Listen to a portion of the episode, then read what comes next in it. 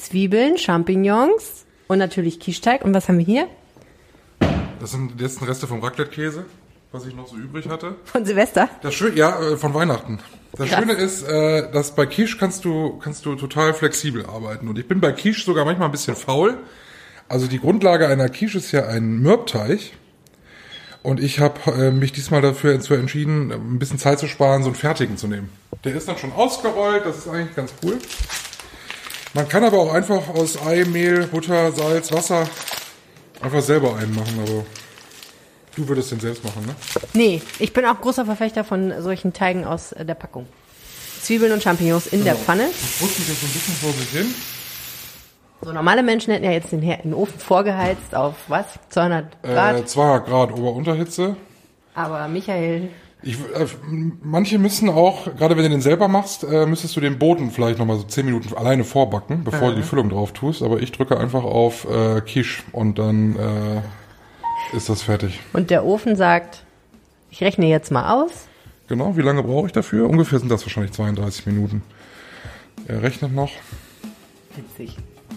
Jetzt darfst du auch nicht mehr aufmachen sonst. So, du trägst jetzt die Quiche zum Tisch und dann sagst du uns, was wir heute noch so machen. Es geht um einen verhinderten Anschlag, außerdem um Doppelkassen bei Aldi und um die Möglichkeiten, ein weizenfreies Leben zu führen. Herzlich willkommen zum Aufwacher mit Helene Pawlitzki und Michael Höhn. Rheinische Post Aufwacher. News aus NRW und dem Rest der Welt. So, Zeit für Quiche.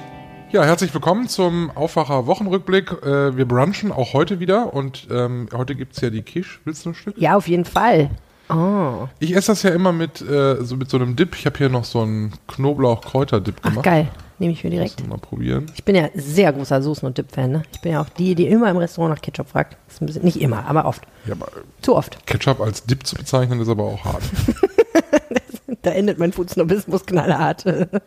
so, ich probiere. Mm. Mm. Mm. Sehr gut geworden. Ja, nicht zu salzig? Ich hatte ja die Sorge. Überhaupt nicht.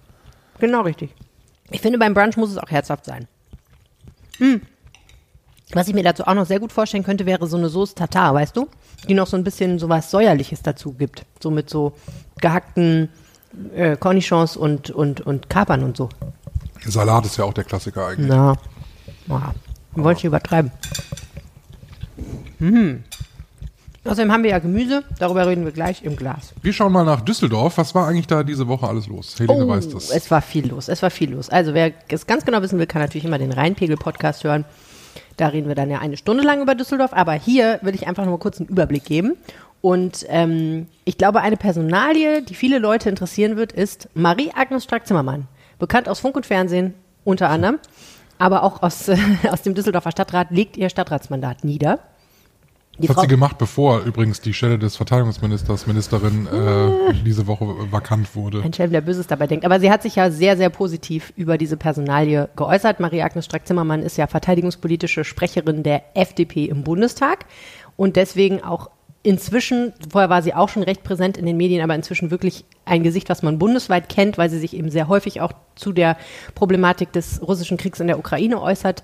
Immer sehr aktiv dabei, Waffenlieferungen zu fordern. Also auch jemand, finde ich, der die Bundesregierung da ein Stück weit antreibt, in der sie ja letztlich mit der FDP auch sitzt. Also nicht, dass sie einen Regierungssitz hätte, natürlich, aber äh, nicht, dass sie ein Regierungsmandat hätte, aber sie ist eben in der FDP. Und äh, hat jetzt aber gesagt, dass sie auch deswegen, weil sie durch diese ganze außenpolitische Lage so stark gefordert ist, nicht mehr im gleichen Umfang wie vorher das leisten kann, dass sie in der Stadtpolitik aktiv ist. Sie hat ja 2020 äh, als Oberbürgermeisterin für die FDP kandidiert in Düsseldorf, äh, hat ist das ja bekanntlich nicht geworden. Ähm, finde es aber relativ ähm, gutes, guten Stil eigentlich, dass sie dann noch eine ganze Weile in der Kommunalpolitik weiter blieb und nicht einfach direkt das Weite gesucht hat. Dass sie dafür überhaupt noch Zeit hatte, ne, wenn du überlegst. Ja, das habe ich mich ehrlich gesagt auch lange gefragt und gedacht, sagen Sie mal, Frau Streck-Zimmermann, haben Sie eigentlich keine Hobbys? Also sie ist, glaube ich, sehr, sehr viel zwischen Berlin und äh, Düsseldorf unterwegs Und gewesen. Markus Lanz, ja. Und Markus Lanz zwischendurch auch, genau. Ich weiß gar nicht, wo das aufgezeichnet wird. Wahrscheinlich auch in Berlin. In Hamburg. In Hamburg. Ach, guck. Na, siehst du. Kannst du mal sehen. Genau, aber jetzt verlässt sie eben den Stadtrat und ähm, ja, das äh, ist, ist auch deswegen, glaube ich, für Düsseldorf ein bisschen ein Verlust, weil sie natürlich auch einfach eine sehr pointierte Rednerin ist und wenn man sie zum Rednerpult hat gehen sehen in Stadtratssitzungen, dann wusste man, jetzt kommt was. In Düsseldorf ist ja bald Karneval, also nicht nur Düsseldorf, sondern überall Aber eigentlich. vor allen Dingen auch in Düsseldorf. Merkt man das schon? Ist das schon so leicht, der. Nee, es gab neulich ein Interview äh, in der Rheinischen Post mit äh, dem Geschäftsführer des äh, Komitees Düsseldorfer Karneval, Hans-Jürgen Thümann, der gesagt hat, selbst er hat immer noch so ein bisschen Probleme, in den Groove zu kommen. Und äh, es ist ja auch jetzt der erste Karneval, der wieder komplett ohne irgendwelche Beschränkungen nach der Pandemie sein wird. Und er sagt, ja, also man merkt schon, äh, es ist ein bisschen zäh und wir brauchen ein bisschen, um reinzukommen. Es wird jetzt aber viel darüber diskutiert und es gibt zwei Sachen, die diese Woche vielleicht da spannend geworden sind. Das erste ist der Straßenkarneval. Ähm, da ist es ja so, dass äh, man immer jetzt sehr auch darauf achtet, dass solche Veranstaltungen auch nachhaltig durchgeführt werden. Und in diesem Fall ist es so, dass die Altstadt im Straßenkarneval vom Umweltamt eine offizielle Ausnahmegenehmigung bekommt. Die dürfen nämlich, die Altstadtwirte dürfen nämlich weiter Getränke in Einwegplastikbechern ausschenken. Oh. Und das ist deswegen bemerkenswert, weil es ja eigentlich eine bundesweite Gesetzgebung seit neuestem gibt, die sagt, man muss auch eine Alternative, nämlich ein Mehrwegsystem anbieten. Ne? Ja. Also wenn du Pommes verkaufst quasi an so einem Stand, dann musst du den Leuten auch ein Pfandschälchen anbieten, wenn sie das wollen. Die Stadt wollte eigentlich ursprünglich aus diesem dieser, dieser Option auf Mehrweg ein Gebot im Karneval machen, weil sie gesagt haben, wir testen ja mal, wir testen mal, was passiert, wenn wir bei so einer riesigen Großveranstaltung sagen, es muss Mehrweg angeboten werden. Und es ist tatsächlich auch so, dass an den Ständen auf der Kö das Bier ausschließlich in Pfandbechern ausgeschenkt werden wird, die man dann eben zurückgibt und dann kriegt man Geld wieder, wie man das zum Beispiel ja auch im Glühweinstand kennt, ne, von diesen Bechern. Ja. Äh, die Altstadtwirte haben aber gesagt, nee, das können wir so nicht machen. Das ähm, ist aus verschiedenen Gründen für uns ein Riesenproblem und deswegen hat das Umweltamt gesagt, na gut, okay, wir machen dann eine Ausnahmegenehmigung, weil wir eben doch wollen, dass auch in der Altstadt die Altstadtwirte irgendwie klarkommen. Aber erstmal nur für dieses Jahr. Ja, genau. Es wird jetzt erstmal geguckt, äh, wie läuft das eigentlich? Und ich denke aber schon, dass da weiter diskutiert wird und dann geguckt wird, wie wird es nächstes Jahr. Das eines der Probleme ist, dass man in der Altstadt ist ja ein Glasverbot während des Straßenkarnevals. Das heißt, da stehen immer so Absperrungen mit äh, Securities, die sehr gut gelaunt sind, aber eben jeden Rucksack durchgucken und wenn du eine Glasflasche mitgebracht hast, dann musst du vor Ort dein Getränk umfüllen oder du kannst es halt nicht mitnehmen. Ist ja beim Glühwein immer so komisch, wenn du dann drei Glühwein bestellst und dann heißt es dann 39 Euro. und du sechs, denkst, Hä? ach so, Pfand, ja. Da muss er erstmal so viel Bargeld dabei haben, vor allen Dingen. Und es gibt noch eine weitere Nachricht, die den Karneval betrifft. Die allseits beliebte Charity-Veranstaltung Tuntelauf, was ja eine äh, Veranstaltung von ähm, ähm, queeren Ver ähm, Vereinen ist, die das machen und wo dann auch immer Charity für AIDS-Hilfe stattfindet. Die findet nicht mehr in der Nachtresidenz statt, wo sie ja viele, viele, viele Jahre lang war. Und der Grund ist ein Streit. Ähm, es war wohl so, dass äh, erstens die Nachtresidenz ja bekanntermaßen gesagt hat, wir machen mal eine kleine Winterpause bis März. Ähm, und äh, die Veranstalter von Tunte Lauf dann gesagt haben, äh, aber äh, was ist denn mit unserer Veranstaltung? Die soll doch da eigentlich dann stattfinden. Ja. Da hat die Nachtresidenz gesagt, äh, ach so, ja, nee, äh, ja, die klar, die kann natürlich trotzdem stattfinden. Da haben die Veranstalter schon so gedacht, hm, habt ihr uns eigentlich vergessen? Und dann stellte sich aber raus, dass die Nachtresidenz für diese Veranstaltung einen Mindestverzehr machen möchte, 12 Euro pro Nase. Was aus Sicht der Nachtresidenz angeblich schon eine ein großes Entgegenkommen ist, weil sie sagen, es gibt auch Veranstaltungen, da machen wir 24 Euro Mindestverzehr. Was aber aus Sicht des Veranstalters von Tunte Lauf ein Riesenproblem ist, weil die haben nämlich, sagen sie, schon 600 Karten verkauft. Ja. Und die hätten sie jetzt wieder zurückgeben müssen und neu reinstellen müssen mit diesem neuen Mindestverzehr und einer erhöhten Vorverkaufsgebühr. Und da haben die gesagt, nee, Feierabend, das machen wir nicht. Stattdessen findet das Ganze jetzt in einem Schlösserzelt auf dem Burgplatz statt wo die Veranstalter von Tunte Lauf einerseits sagen, ja, es ist nicht ganz unsere Lieblingslocation, aber andererseits war das halt jetzt mega unkompliziert und Schlösser hat uns total geholfen, äh, beziehungsweise die ähm, Inhaber dieses Zelts haben uns total geholfen und äh, das schnell und unbürokratisch gelöst und jetzt gucken wir einfach mal, wie es läuft. Und ich habe das Gefühl, zwischen den Veranstaltern und der Nachtresidenz ist das Tischtuch ziemlich zerschnitten. Also ich glaube persönlich nicht unbedingt, dass die da nächstes Jahr wieder hinkommen. Aber andererseits, im Karneval gilt ja auch, schnell vergessen, wenn man sich mal gestritten hat. Also kann auch sein, dass alles ist. Nächstes Jahr ist Schnee über die Sache gefallen oder Gras gewachsen oder wie auch immer. Und da gibt's Neuigkeiten beim äh, Schwimmen. Ja, Überraschung, das Schwimmen wird günstiger. Was ja erstaunlich ist, weil die Bäder eigentlich gesagt haben, sie erhöhen ihre Preise wegen der gestiegenen Energiekosten Ja. in Düsseldorf. Und das machen sie tatsächlich auch weiterhin, haben sie, glaube ich, schon gemacht. Aber sie führen gleichzeitig jetzt diese Woche ein dynamisches Preissystem ein. Klingt kompliziert. Es ist kompliziert. Ich habe es auch noch nicht 100% verstanden. Ich freue mich drauf, dass ähm, Uwe Jens Runau es im Rheinpegel-Podcast nochmal ausführlicher erklären wird. Es läuft aber darauf hinaus, dass jemand, der sehr früh bucht, unter Umständen sparen kann, wenn er sich für ein Zeitfenster entscheidet, wo nach Ansicht der Bädergesellschaft wenig los ist.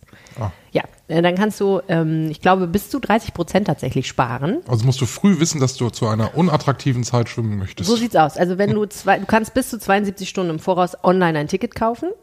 Und wenn, dann kannst du im System sehen, wo sind Zeiten, wo es günstiger ist, weil da wahrscheinlich weniger los ist. 7.30 Uhr.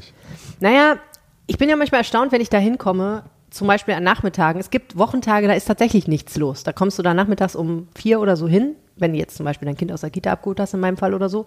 Und da ist da tatsächlich wenig los. Es wird dann nachher zum Abend hin wieder voller und so, ne? Und das weißt du natürlich vorher nicht und deswegen finde ich das eigentlich gar nicht so blöd, dass du das über dieses System sehen kannst. Aber offen gestanden, die Fälle, in denen ich 72 Stunden vorher weiß, dass ich ins Schwimmbad gehe und das dann auch durchziehe, sind nicht sehr häufig. Ja. ja. Also bin mal gespannt. Fällt dir was auf hier, wenn du so auf den Tisch guckst? Ja, äh, es sieht lecker aus, aber ich sehe nirgendwo, ich sehe nirgendwo Fleischprodukte. Richtig. Also, Also außer in der Quiche. Käse ist hier, ich meine, das riecht man auch. Ja, sehr lecker. Ich liebe Käse. Aber tatsächlich keine Wurst, weil ich Wurst nur beim Metzger kaufe. Mhm. Und ich habe das nicht geschafft. Ja. Da bist du nicht Oh, allein. der Käse riecht aber. Ich bin den gerade mal angerufen. Riecht echt toll, das stimmt. Ähm, du bist da nicht allein und das Magazin Feinschmecker hat äh, deutschlandweit 500 Metzger, äh, eine Liste von 500 Metzgern erstellt, die aus Sicht dieses Magazins besonders tolle Arbeit leisten. Und zwei dieser Metzger sind in Düsseldorf und sie sitzen beide erstaunlicherweise im Düsseldorfer Süden. Ach. Ja. Also gute Nachrichten für den Düsseldorfer Süden, nicht so gute Nachrichten für alle anderen, weil der Süden ist ja bekanntlich recht weit weg von anderen Teilen von Düsseldorf, wenn man sich das mal so auf der Karte anguckt. Aber die Metzgerei Sassen und die Metzgerei Inhofen sind eben unter diesen Top 500 Metzgern in Deutschland. Und äh, ich werde da auf jeden Fall mal vorbeigehen und mir das mal genauer angucken, sicherlich auch mal für den Rheinpegel, weil äh, die Metzgerei Sassen zum Beispiel ist bekannt dafür, dass sie fast alles in Bioqualität anbietet. Und das ist ja bei einem klassischen handwerklichen Metzger nicht so häufig. Das stimmt. Ja. Und äh, die Metzgerei Inhofen ihrerseits ist bekannt für ihre ganz besonderen Wurstkreationen, die interessante Namen tragen und interessante Zutaten beinhalten. Es gibt zum Beispiel eine Bratwurst mit Champagner. Die heißt, glaube ich, die Düsseldorferin. Natürlich, wie soll die sonst heißen? ja, also Sachen, die man auf jeden Fall mal probiert haben sollte. Und ich bin ja immer dankbar für gute Adressen, muss ich sagen. Die gebe ich an dieser Stelle jetzt weiter. Was für eine spannende Woche in Düsseldorf. Alles dabei. Ja, wir sind ja eigentlich schon äh, Mitte, fast Ende Januar, also auf einem guten Wege dahin. Und immer noch beschäftigen uns Ereignisse aus Silvester. Ja. Und ein Ereignis aus Castrop-Rauxel äh, kam in dieser Woche wieder äh, durch die Presse. Und ähm, es ist mal wieder so eins von diesen Fällen, wo ich dann erstmal wieder zusammengezuckt bin und dachte, oh, Gott sei Dank nichts Schlimmeres passiert. Aber es war mal wieder haarscharf. Ja, war es tatsächlich, glaube ich. Ähm, ich meine, das kann man im Nachhinein ja nie so richtig sagen, ne? weil Anschlagspläne sind das eine und Anschläge sind dann das andere. Sie durchzuführen, wie wir dann gleich vielleicht auch noch sehen werden, ist gar nicht so easy. Aber in diesem Fall ist es tatsächlich so, dass bei einer Razzia am 8. Januar äh, zwei Iraner festgenommen wurden, von denen man mittlerweile davon ausgeht, dass sie einen Giftanschlag geplant haben, und zwar in der Silvesternacht. Und ähm, dass es dazu nicht gekommen ist, hatte offensichtlich nur damit zu tun, dass ihnen die entsprechenden Zutaten noch fehlten. Und äh, ich finde diesen Fall deswegen so spannend, weil man da so verschiedene Sachen daraus lernen kann. Wir wissen natürlich noch nicht alles. Ähm, man muss sagen, dass jetzt zum Zeitpunkt dieser Aufzeichnung auch noch eine Innenausschusssitzung im Landtag bevorsteht, bei der sicherlich auch noch mal Sachen öffentlich werden, die es jetzt noch nicht sind. Aber was wir wissen, ist, dass am 30. Dezember das Bundeskriminalamt Infos aus den USA dem Vernehmen nach vom FBI bekommen hat, dass es einen möglichen, äh, als es Anschlagspläne für die Silvesternacht gibt, dass eben ähm, offenbar jemand einen Anschlag plant auf eine größere Menschenmenge, wo und wann, also wann schon, aber wo, wo gar nicht klar. Und die haben eben Nachrichten aus den, äh, aus den Messengern Telegram und Wicker abgegriffen, woraus hervorging, dass ähm, es da jemanden gibt, der IP-Adresse nach aus Castro Brauxel, der plant mit Giften, wahrscheinlich mit Rizin und Cyanid, wahrscheinlich, man weiß nicht genau, ich glaube, man weiß bislang noch nicht genau, wie derjenige das ähm, hätte ähm, verbreiten wollen, diese Gifte, aber eben versucht mit diesen Giften Menschen zu töten und zu verletzen. Und am 6.1. kam dann eine weitere Nachricht äh, aus den USA, dass äh, dieser Mensch offensichtlich immer noch auf Eisenpulver wartet, was ihm an diesem Tag geliefert werden soll. Und dann äh, schreibt er offenbar, wäre er soweit und könnte diese Gifte herstellen und diese, wie auch immer, Bombe oder wo auch immer er es mit äh, verbreiten wollte, herstellen. Und am 7.1. hat dann das Bundeskriminalamt die Generalstaatsanwaltschaft informiert und den Justizminister von Nordrhein-Westfalen. Zumindest sagt er, dass er am Abend des 7.1. um 22 Uhr davon erfahren hat, das erste Mal. Ja, und am 8.1. gab es dann eben diese Razzia, die über die ja dann auch breit berichtet wurde, bei der ein Iraner, 32 Jahre, und sein Bruder 26 verhaftet wurden, festgenommen wurden. Und äh, das Komische an der Sache ist, dass sie bei dieser ersten Razzia nicht so richtig was gefunden haben und dann aber nochmal hingefahren sind am 12.1. und sich das nochmal ein bisschen genauer angeguckt haben und dann sagen sie, haben sie verdächtige Substanzen gefunden. Also auch ein bisschen komisch. Ich finde ja das Krasse eigentlich, dass, dass es das nicht die Geheimdienste, sondern eigentlich die äh, völlig überforderten Paketdienste in Deutschland diesen Anschlag eigentlich verhindert haben. Muss man ja mal ganz klar sagen. ja. Wenn die Lieferung rechtzeitig eingetroffen wäre. Naja gut, wir wissen ja nicht, vielleicht lag das auch beim Zoll rum, ne? Ich habe keine Ahnung, wo er das Eisenpulver bestellt hat. Ich weiß Ja, es nicht. gut, das also nicht. wa- was aber wirklich immer noch ein Thema ist, ist, das zeigt sich ja immer wieder, wir hängen bei diesen Sachen am Tropf der amerikanischen Dienste. Also die finden diese Sachen raus, weil sie es halt dürfen. Ja. Wir haben halt Gesetze, die verhindern, teilweise ja auch sehr guten Gründen, dass diese Telekommunikation abgeschöpft und auch gespeichert wird, sodass du halt nachher nicht gucken kannst, ah, da ist irgendwas komisches, was hat der eigentlich sonst so noch gechattet und so. Da gibt's ja gute Gründe für und die Debatte tobt aber mal wieder, weil wir, wir erfahren von diesen und von vielen anderen Dingen ja erst, wenn die Amerikaner sagen, übrigens, wir haben da was abgefischt. Genau. Also auch nicht so, so easy. Wenn bei uns jemand die WhatsApp-Verläufe lesen würde, wäre ja Riesenaufstand. Ja, ich meine, im Grunde genommen ja auch zu Recht, aber es ist halt dann wirklich immer so die Frage, man kann jetzt auf zwei Wege argumentieren. Entweder kann man sagen, wir kriegen es ja dann doch am Ende mit, also alles gut. Oder man kann sagen, wir kriegen es vielleicht ja dann noch irgendwann mal zu spät mit und dann ähm, passieren halt schreckliche Dinge. Klassiker ist ja auch immer, ich habe ja nichts zu verbergen. Bei mir können sie ruhig reingucken. Ja, gut, Ja, aber, aber äh, selbst wenn man nichts zu verbergen hat, will man das. Also jeder von uns schreibt ja mal Sachen im Chat, von denen man halt äh, schon nur will, dass der Empfänger sie liest, ne? Ja, Auf die eine oder andere Weise. Und ähm, ich stelle mir das, ich habe mir neulich mal vorgestellt, was passieren würde. Es gibt ja immer auch diese Hackerangriffe, ne? so, wo dann klar wird, okay, irgendwie die Kommunikation von x tausend Leuten, die in der Cloud Ja. gelagert war, ist irgendwie so, steht jetzt irgendwo im Internet und Mhm. jeder kann sie theoretisch runterladen. Und da denke ich mir halt auch so, okay, es gibt auf jeden Fall Sachen, die mir sehr unangenehm wären, wenn andere Leute sie rausfinden. Und sollte ich zum Beispiel jemals in eine Position kommen, wo es sich lohnen würde, mich zu erpressen, im Moment ist, ist das ja der Nutzen begrenzt, aber das kann ja mal passieren, ne, dass man aus irgendwelchen Gründen beruflich zum Beispiel in eine Lage kommt, wo andere Leute auf einen zukommen und sagen, hey, äh, ich will was von dir, was du nicht willst und ich äh, mache das und das öffentlich, wenn du das nicht machst. Also das findet sich ja bei jedem. Und das geht, glaube ich, dann recht schnell. Das ist bin ja schon sehr gespannt, was du so schreibst. Nein, aber ich, also es sind ja kleine Sachen, ne? Also bei mir gäbe es, glaube ich, nichts, womit du mich erpressen könntest. Naja, ich glaube auch nicht, dass ich mich im Ende würde erpressen lassen. Aber es sind halt so persönliche Sachen, bei denen ich wüsste, es würde mir schon, also Sachen, die, was weiß ich, Sachen, die ich für, vor Jahren über Leute geschrieben habe, so, wo ich, wo ich heute denke, okay, ich habe mich total in dem geirrt oder, ne, oder irgendwie so kleine Lästereien oder so. Das ist, das kann auch schon unangenehm werden. Okay, ja. Also ich glaube nicht, dass man mich damit wirklich erpressen könnte, aber ich weiß ja auch alles nicht mehr. Also ich meine, ich bin ja so mega vergesslich. Das Internet vergisst nie. Nee, eben, das ist das Problem. Und was man vielleicht auch noch zu, zu dieser Sache erzählen kann, was auch noch relativ faszinierend ist, und das ist auch eine Frage, die die Politik beschäftigt. Der jüngere dieser beiden iranischen Brüder, der ist 2018 aufgefallen, weil er in Dortmund von einer Autobahnbrücke einen riesigen Ast geschmissen hat und dabei eine Frau leicht verletzt hat. Er ist aber wegen versuchten Mordes verurteilt worden. natürlich. zu Recht. Ja. Und die Geschichte geht so, dass der Typ offenbar in einem Bus saß in Kirchlinde, in einem Dortmunder Stadtteil, und Bier getrunken hatte und dazu aufgefordert wurde, äh, das Bier nicht öffentlich zu trinken. Das darfst du, glaube ich, in den Bussen nicht, darfst nicht Alkohol konsumieren. Und daraufhin hat er sich mit dem Busfahrer gestritten, bis zu dem Punkt, wo er rausgeschmissen wurde. Und war so wütend augenscheinlich, dass er eben beim Gang über diese Brücke, ich glaube, der wollte auch nach Castro Brauxel, ähm, diesen Ast geschnappt hat sich und da runtergeschmissen hat Vor Wut. augenscheinlich vor Wut. Der war dann, ist dann verurteilt worden und hat dann, ähm, aber sollte halt im, äh, einen Entzug machen. Und ähm, da ist das ja so, wenn man davon ausgeht, dass da eine Suchtproblematik zugrunde liegt, also im Prinzip Alkohol, bei dem, äh, dass dann andere Auflagen gelten als jetzt im, in Haft. Ne? Und es ging halt um die, es geht halt um so Resozialisierung, was wahrscheinlich auch der Grund ist, warum er jetzt inzwischen wieder mehr oder weniger auf freiem Fuß war. Also er musste schon, glaube ich, noch Kontakt halten mit dieser Einrichtung, aber konnte halt zum Beispiel bei seinem Bruder in Castro Brauxel rumhängen. Und naja, das ist auch so ein Thema, so wie kann das eigentlich sein, dass jemand, der wegen versuchten Mordes verurteilt wurde, 2018, 2022 mit seinem Bruder einen Anschlag plant? Ja. All das und mehr wird im Innenausschuss besprochen und was da so vorgegangen ist, das erzählt uns jetzt Sina Zerfeld. Das Bundeskriminalamt hat äh, mitgeteilt, dass es NRW-Behörden schon am 31. Dezember darüber informiert hat, dass es da Terrorpläne gibt und dass es auch eine Spur gibt, die nach NRW führt.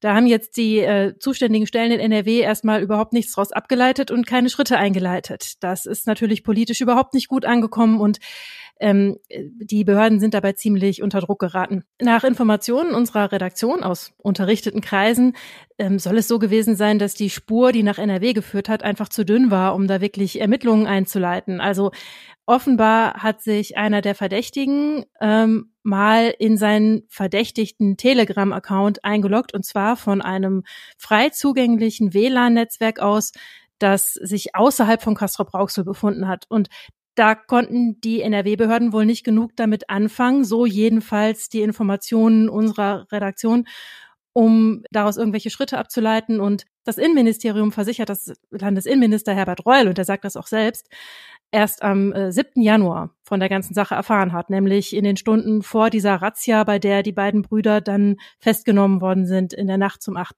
Januar.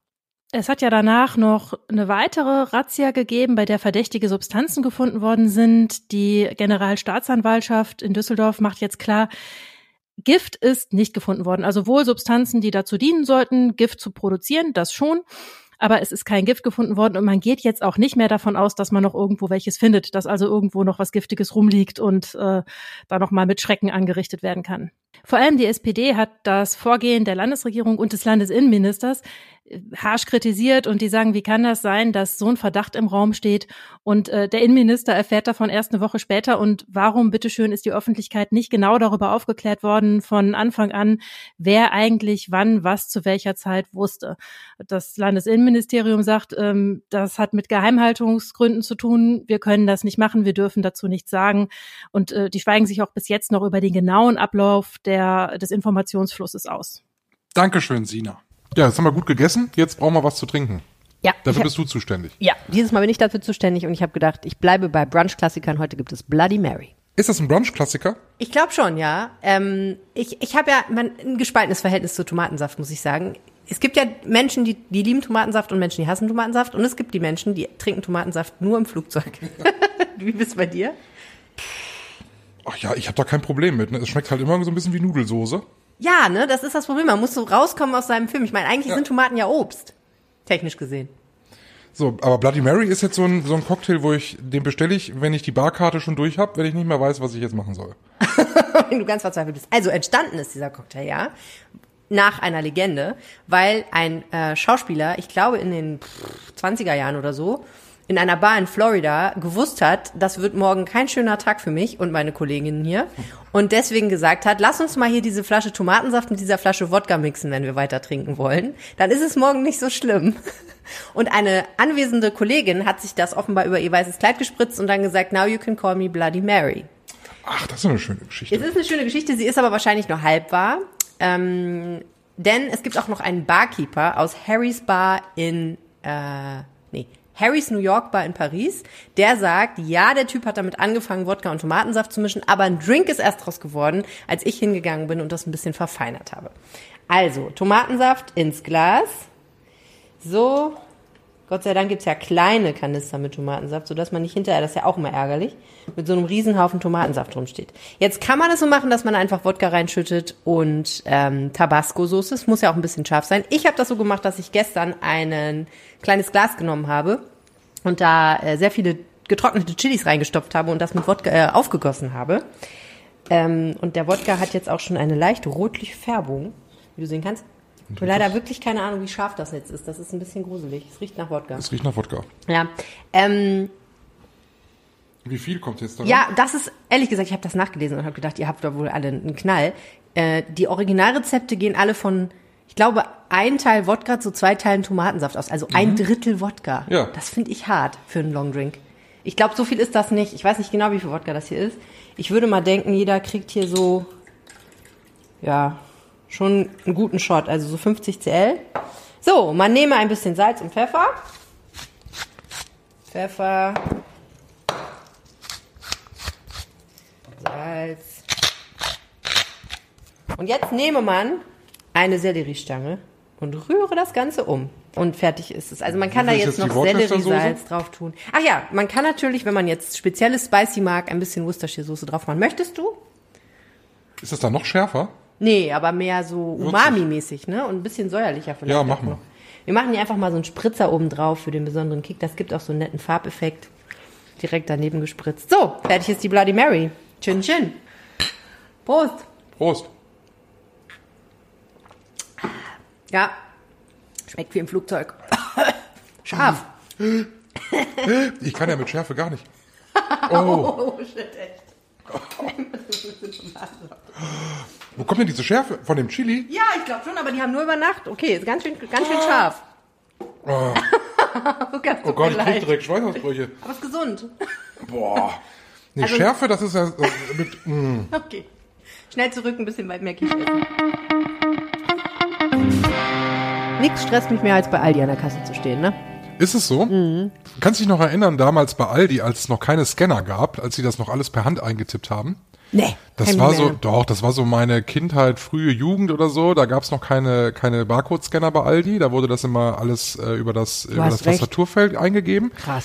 Und da waren die Kassiererinnen bei Aldi ja die schnellsten der Welt. Die waren wie Gott. Die waren ja schneller als, ich will nicht wissen, wie oft die sich vertippt haben, aber die waren ja schneller als jetzt mit den Scannerkassen damals. Also die haben das ja alles im Kopf gehabt und die äh, haben das ja schon eingetippt, da war das noch gar nicht bei denen vorbei. Die sind ja äh, gedanklich schon am Ende gewesen. Aber diese ganzen Codes auch im Kopf Das waren. war Wahnsinn. Also das ist wirklich heftig gewesen. Und dann kam irgendwann die, ähm, die Scannerkassen bei Aldi. Das war eine, eine Riesenrevolution für Aldi. Ähm, alle anderen Supermärkte hatten das ja längst. Und jetzt geht äh, Aldi einen neuen Weg und will wieder Pionier an der Kasse werden mit äh, noch mehr Technik und vor allem mit noch mehr Bändern. Es gibt eine, es wird jetzt Doppelkassen geben, mindestens eine pro Filiale in, in ganz äh, Aldi Südgebiet. Also Aldi Süd fängt jetzt erstmal an. Der Aldi-Äquator äh, läuft ja durchs Ruhrgebiet. Ähm, ja, und dann gibt's zukünftig pro Kasse zwei Bänder. Das heißt, du stehst an und legst deine Sachen auf das eine Band und der, der hinter dir ist, beziehungsweise der, der vor dir ist, der äh, hat seine Sachen auf einem anderen Kassenband direkt daneben. Und ähm, so kommt man sich nicht ins Gehege.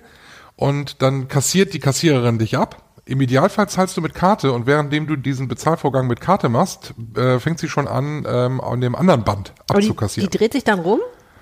ja, Okay, krass. Schmeckt übrigens lecker, dieser Ingwer-Kurkuma-Tee, muss ich Ingwer sagen. Kurkuma. Ja, sehr gut. Ja, also, äh, okay, aber ich verstehe irgendwie noch nicht so richtig, wo da die Zeitersparnis sein soll, weil, also klar, ich meine, die kann dann, aber, hä? Ich verstehe Naja, nicht. die, ähm, was dauert lange beim Kassieren? Also die Kassiererin wirst du ja nicht schneller hinbekommen, ne? Also die Kassiererin ist schon relativ flott. Das bleibt sie auch zukünftig, aber was dauert lange? Der Kunde braucht Ja, weil lange, ich da ne? rumstehe Der und mein Kunde- Kleingeld suche, ne? Der Kunde ist ja die Bremse. Ja, okay. Das heißt, in der Zeit, wo du bezahlst, im Idealfall ja mit Karte, weil Barbezahlung, das äh, dauert ja schon ziemlich äh, länger, ein bisschen immer. Mhm. Also im Idealfall zahlen wir ja mit Karte, das tun wir ja immer mehr, da setzt Aldi auch drauf. Mhm. Und was dauert noch lange? Den ganzen Krempel, den sie über den Scanner gezogen hat, dann wieder in Einkaufswagen oder in Einkaufstaschen zu packen. Okay, ja, so, sicher. Und das, äh, genau diese Momente, das kennst du, du stehst an der Kasse und vor dir, der muss noch seinen ganzen Kram einräumen, der ist noch nicht so weit. Ich bin der vor dir immer. Und da hinten denkst du so, jetzt müssen wir jetzt alle warten, bis der das hier alles eingeräumt hat. Und das hat sich zukünftig erledigt. Wenn jeder sein eigenes Band hat, also zwei Kunden an der Kasse, der kann in Ruhe einpacken. In der Zeit kannst du aber schon mal deine Sachen machen. Okay, aber jetzt mal, also ich stehe an Kasse A und du stehst an Kasse B Mhm. und hier in der Mitte sitzt die Kassiererin und bedient A und B, ja? Ich habe meine Sachen aufs Band getan und sie kassiert es ab und ich räume ein und du hast deine Sachen währenddessen aufs Band gepackt Genau. und während ich einräume, kassiert sie dich ab. Jetzt steht aber doch hinter mir noch jemand und hinter dir steht auch noch jemand. Die müssen ja auch warten. Ja, ja. Also quasi, wenn sie, während sie gerade dabei ist, Kasse B zu kassieren und ich einräume, steht ja an Kasse A auch schon wieder jemand, der muss jetzt aber nicht warten, bis ihr eingeräumt habt, der muss warten, bis sie fertig kassiert hat. Naja gut, im Idealfall hat sie ja alles bereits über die Kasse gezogen und du räumst ein. In Ja. der Zeit kann der andere ja seine ganzen Sachen schon wieder dahin Ja, legen. die liegen da ja schon längst. Die liegen da schon längst, klar. Okay. Wenn du natürlich 20 Minuten fürs Einräumen brauchst, dann hilft dir auch eine Doppelkasse nicht mehr weiter. Aber stell dir vor, es gäbe keine Doppelkasse, dann äh, wäre Ich der Betrieb das ja komplett Das still. ist ja so im Moment. Ja, Ja, aber also, na gut, okay. Also, aber was ich daran ja interessant finde, ist, offensichtlich verspricht sich Aldi ja viel davon, sonst würden die das ja nicht machen. Ja, wa- was ich interessant finde an der Sache ist, offensichtlich sind wir schon ziemlich lahmarschig an der Kasse, dass Aldi der Meinung ist, da muss man was dagegen unternehmen. Ne? Der Probleme, das Problem ist der Kunde. Es wäre so viel einfacher, wenn wir keine Kunden hätten. Ja. Es gibt noch eine zweite Neuerung bei Aldi und zwar ein, ein, ähm, ein bekanntes Kassensystem, nämlich äh, Self-Store-Kassen. Das heißt, ähm, wenn du nur zwei, drei Teile hast, äh, ich habe selbst mal ausprobiert, für einen großen Wocheneinkauf lohnt es sich nicht, dann machst du das alles selber. Dann gehst du quasi zu so einem Terminal, Ja. dann musst du die Sachen in, auf so eine Plattform legen, die du gekauft hast, ähm, musst die vorher einscannen und kriegst dann gesagt, wie viel du bezahlen musst, zahlst und gehst. Ich schwanke ja immer zwischen, finde ich voll cool, will ich machen und oh nee, um Gottes Willen, ist mir zu kompliziert. Ja, ich habe das, das mal gemacht. Da kam ich in so einen Supermarkt, hatte nur eine Flasche Wasser, was ich so gekauft habe, so der Klassiker. Und dann habe ich gesehen, zwei Kassen auf und alle voll. Und dann daneben äh, diese vier Selbstbedienungskassen und kein Mensch war da an der Kasse dran. Dann dachte ich, ja, dann gehe ich halt dahin, also für die eine Flasche. Du stehst dann aber vor dieser Mechanik und denkst, so, was muss ich denn jetzt machen? Wo kommt das Geld rein? Und dann steht dann da ja meistens noch eine Mitarbeiterin, die das Ganze überwacht, die ja sofort kommt, wenn du auch nur ein Fragezeichen in den Augen hast ähm, und hilft dir dann irgendwie. Also es war jetzt die mega Zeitersparnis nicht, aber wenn du jetzt in den Supermarkt gehst und das ein paar Mal gemacht hast ähm, und du weißt, wie es funktioniert, für, für zwei, drei Teile geht das eigentlich relativ zügig. Ich habe aber auch noch eine andere Frage dazu. Wenn ich diese Self-Service-Klassen benutze, wann habe ich dann Zeit, mein Instagram-Feed zu checken? Ja, das kannst du natürlich gar nicht. Wobei, wenn du, wenn du bei so einem großen Möbelhaus, Ikea, äh, die haben die ja auch, äh, und da musst du ja selbst an diesen Selbstbedienungskassen ewig anstehen. Ne? Da Ja. hast du dann immer noch, immer noch genügend Zeit. Bei Bauhaus gehe ich oft an diese Selbstscanner-Dinger. das klappt eigentlich auch ziemlich gut. Ich finde das im Baumarkt total unpraktisch eigentlich, oder? Wenn du so ich nicht. größere Sachen hast. Ja, wahrscheinlich würde ich dann auch wieder an die kleinen. Aber wenn du so, ich habe ganz oft ja irgendwie so fünf kleine Teile und so und dann kann man die mal eben. Das ist ja eigentlich auch immer alles gut mit, ähm, mit so Codes und die Codes sind auch groß und so. Also es ist nicht so, dass man da auf einer Tomatenverpackung nach dem Code suchen muss. So, das ist im Supermarkt ja, finde ich, manchmal so die Herausforderung. Aber sag mal, was ist eigentlich aus diesen Systemen geworden, die ich ja eigentlich, auf die ich ja warte, nämlich, ähm, was, ich glaube, Amazon war das, die das mal irgendwie gestartet haben. Du hast ein Handy dabei und du hast, bist auf dem Handy irgendwie eingeloggt in der App Ja. und du latscht in den Supermarkt rein Gibt's auch bei einigen Supermärkten, die testen das immer noch. und du, warte, ja, also, aber ich weiß gar nicht genau, wie es funktioniert. Ich habe es noch nie ausprobiert, aber du latscht in den Supermarkt rein, packst deinen Korb voll, das Handy Genau. schnallt, was du einpackst. Du nimmst Brot aus dem Regal, Scanne ich das mit meinem Handy? scannst das Okay. Brot und tust es in Und den dann gehe ich einfach wieder raus. Und, genau, du scannst alles, was du so kaufst Bezahlung und dann hast du am Ende, sagen wir mal, 15 Sachen im Einkaufswagen, die hast du alle mit der App gescannt Mhm. und dann erzeugt diese, ähm, diese App am Ende wahrscheinlich einen, einen Barcode und du hältst die vor den Scanner und an der, an der Selbstkasse sagt er dir so, das Ganze kostet jetzt 35 Euro und du zahlst 35 Euro und gehst. Nee, nee, ich will, ich will, nee, nee, ich will, ich will einfach nur rauslaufen. Ich will gar nicht mehr an irgendeine Kasse gehen. Ach so, Ich will einfach nur, ich will im Supermarkt sein, ich will meinen Scheiß einladen und dann will ich rausgehen, ohne belästigt zu werden. Und im Hintergrund wird bezahlt. sicherlich auch eine Nummer für die Zukunft. Wird, glaube ich, Ja, aber das ist mal doch kommen. geil. Ich meine, andererseits, ich finde es ja irgendwie schon witzig an der Kasse, so mit Kassierern und so. Naja, je nachdem, nach je nach Kassiererin. Ne? mein Highlight ist ja auch immer, wenn es dann äh, im Herbst Federweißer gibt. Ist ja auch immer ein Klassiker. es ist auch seit Jahren, ich verstehe es nicht. Wenn Leute Federweißer kaufen, tun sie das ja nicht wie, oh, was ist das denn? Habe ich noch nie gesehen. Federweißer kaufe ich jetzt mal. Nein, sie kaufen Federweißer, weil sie das jedes Jahr tun und weil sie genau wissen, was es ist und wie es schmeckt und so. Und dann packen sie die Federweißer Flasche ganz vorsichtig in ihren Einkaufswagen, weil das, weil die Flaschen sind ja nicht richtig zu, sondern die sind immer auf. Das ist ja so, das ist bei Federweißer so. Aber das vergessen die an Supermarktkassen und legen die hin. Und da siehst du schon, die, wie die Kassiererin mit die, schon die Augen rollt, weil die genau weiß, was jetzt gleich passiert und dann schon schon die Küchenrollenrolle unter der Kasse herzieht, um gleich das ganze Band sauber zu machen. Ja. Lange kein Feder Federweißer mehr getrunken, wird eigentlich mal wieder Zeit. Und dann hast du noch so Leute, die sagen, meine Flasche ist auf, die ist kaputt, ich hole mir rasch eine neue. Nee, nee, die Hälfte ist schon rausgelaufen, sie müssen die jetzt bezahlen. Tja. Ich würde ja ganz gerne mal jetzt dieses, was hier wir noch gar nicht erwähnt haben, dieses monumentale, diesen monumentalen Hefezopf probieren. Ja, genau, dann bin ich jetzt auf die Idee gekommen wegen unseres nächsten Themas und habe ich gedacht, da müsste man eigentlich mal was gucken. Und zwar wollen wir über Weizen sprechen. Der Weizen hat ja ein enorm schlechtes Ja. Image, muss man ja sagen. Und dieser Hefezopf, der so aussieht, als wäre er aus purem Weißmehl gemacht, also Weißmehl ist ja auch eigentlich richtig, der aus purem Weizenmehl gemacht wäre, der ist aus Dinkelmehl. Tada! Und Dinkel hat ja ein tolles Image, obwohl das auch nicht so unbedingt weiß, warum, ne? berechtigt ist. Ja. Möchtest du das mal Ja, anschneiden? ich gerne, das? gerne in der Mitte quasi. Echt? Ja, ja, dann kann man gucken, ob der durch ist. Er fühlt sich sehr durch an. Er ist super durch. Oh, er ist sehr durch und locker und wunderschön. Ich gebe dir, darf ich dir eine Scheibe so? Nee, danke. Okay, aber ich darf das probieren. Ja.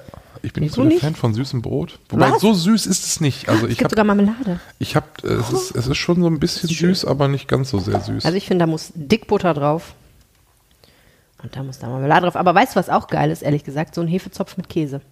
Nee. Doch, da stehe ich Nee. voll drauf. Oh, doch, da stehe ich voll drauf. Das Nein, finde ich mag auch, ich kann auch die Kombination Marmelade und Käse nicht so. Nee, das finde ich auch nicht so gut. Aber so Chutney und so. ne? Wobei das, genau, weil das ja, obwohl das ja albern ist mit Marmelade und Käse, weil wenn du jetzt so ein, wenn du jetzt so einen gebackenen Camembert isst, da isst du dann so Preiselbeergelee dazu, ne? Das ist dann irgendwie komischerweise dann kein Problem. Mache ich auch nicht immer. Aber ähm, Honig finde ich manchmal ganz gut. Aber dafür habe ich auch früher meine, äh, die Frau meines Vaters immer verspottet, weil die Honig auf den Camembert geschmiert hat. Aber mittlerweile finde ich es ehrlich gesagt auch manchmal ganz gut. Aber das mit dem Weizen, das ist, Ja. da hat früher ja kein Hahn nachgekräht, ne? Ich weiß, ich bin ja mit, ähm, schmeckt das? Ja. Boah. Und ist das, Mm. locker. ist das süß oder ist das eher so ein bisschen neutral? Richtung neutral. Komisch, ne? Schwer zu sagen, weil äh, ehrlich gesagt, die Marmelade ist sehr süß, deswegen kann ich es nicht so Ja, richtig das ist gut. doch- Das ist sehr geil. Früher hat er mit dem Weizen kein Haar nachgekräht. Ich bin äh, groß geworden äh, mit den klassischen Weizenbrötchen vom Bäcker. Also meine Mutter kauft die auch heute noch. Und ähm, habe ich halt gegessen, ne? Gab Mhm. halt nichts anderes. Vollkorn, das war nur was für die Ökos. äh, Dinkel kannte damals kein Mensch. Und ähm, inzwischen pff, böses, böses Weizen. Und die Dinkelrevolution ist, ist da. Ja. Äh, du, du versuchst ja auf Weizen zu verzichten. Ich muss äh, auf Weizen zu Hause mehr oder weniger verzichten, weil mein Mann äh, keinen Weizen verträgt. Und da sind wir genau am Herzen des Problems. Das Komische ist ja, es gibt ja wirklich Leute, die haben keine Glutenintoleranz, die haben keine Allergie in dem Sinne. Jedenfalls nicht, dass du es diagnostizieren könntest, was bei einer Allergie ja wirklich einfach ist. Ne? Du schmierst halt irgendwohin ein bisschen Weizen und guckst, was passiert. Da müsste ja ein Hautausschlag zum Beispiel entstehen.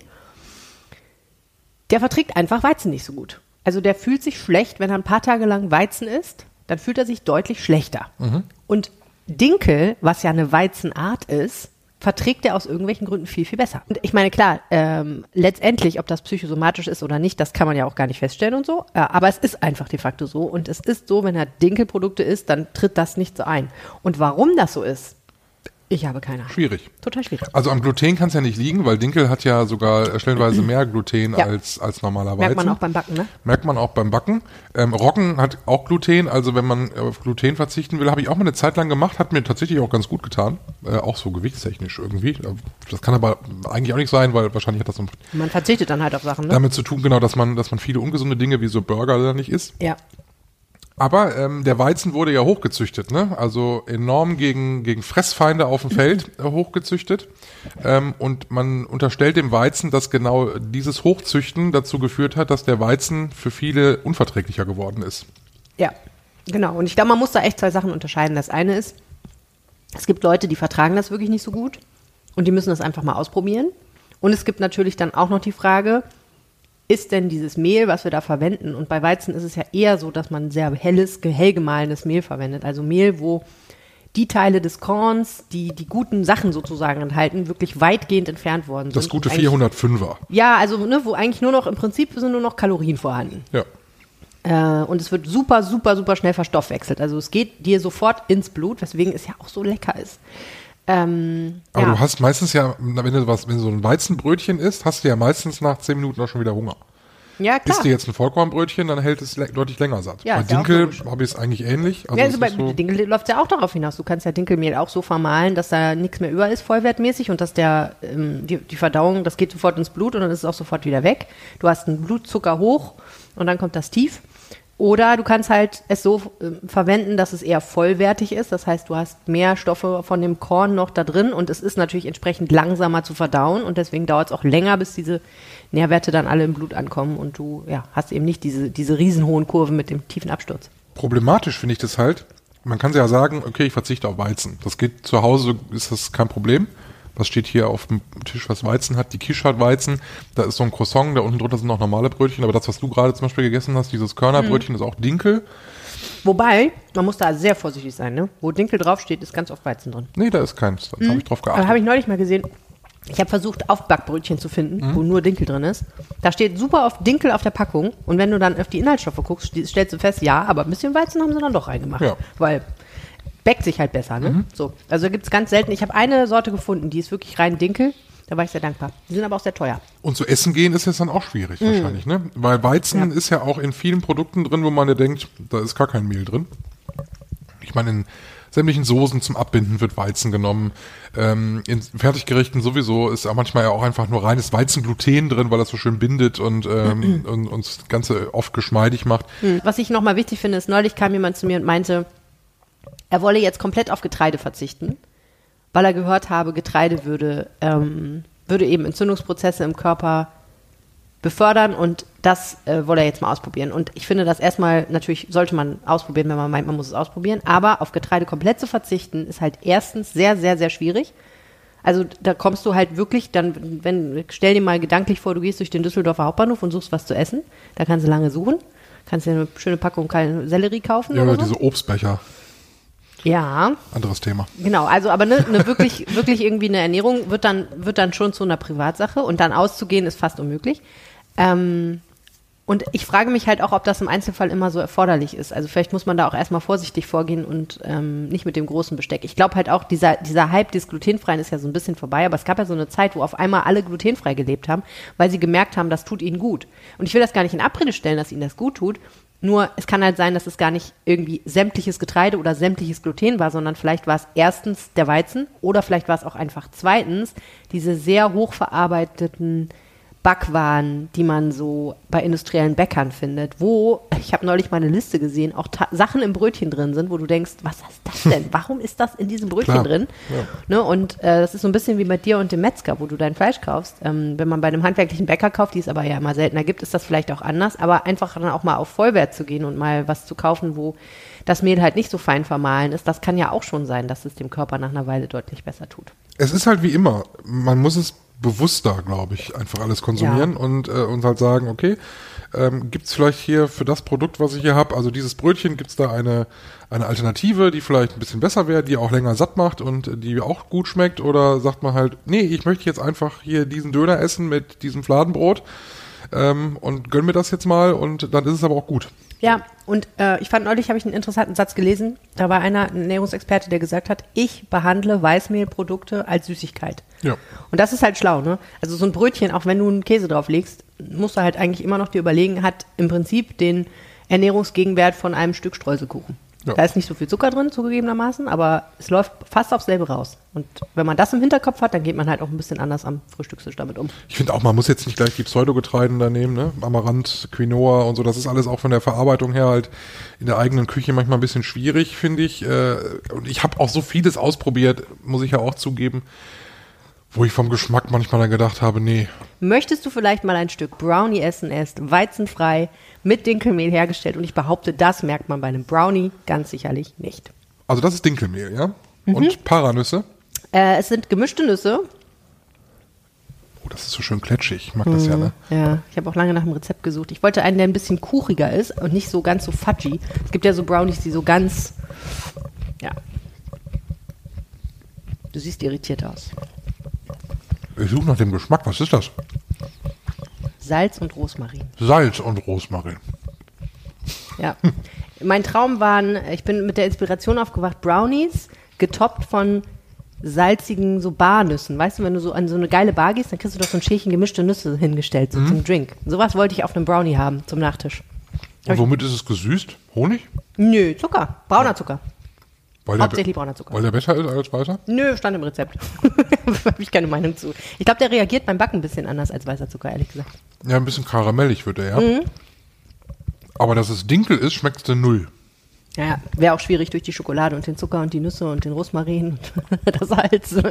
Kommt da nicht. Ja. Ich finde Ros äh, Dinkel, ich merke ja Dinkel, dass ich Dinkel esse, merke ich ja nur noch, wenn ich mal wieder Weizen esse. Also wenn ich in so ein Weizenbrötchen beiße, merke ich halt schon, Dinkelbrötchen sind anders. Und auch wenn ich äh, Dinkelbrot backe oder Dinkelpizza, das ist ja sowieso mein Endgegner lange gewesen, ne? Ein guter Pizzateig aus Dinkelmehl, der wirklich knusprig wird und innen fluffig. Habe ich noch nie gegessen. Es ist nicht einfach und der Trick ist äh, Stärke.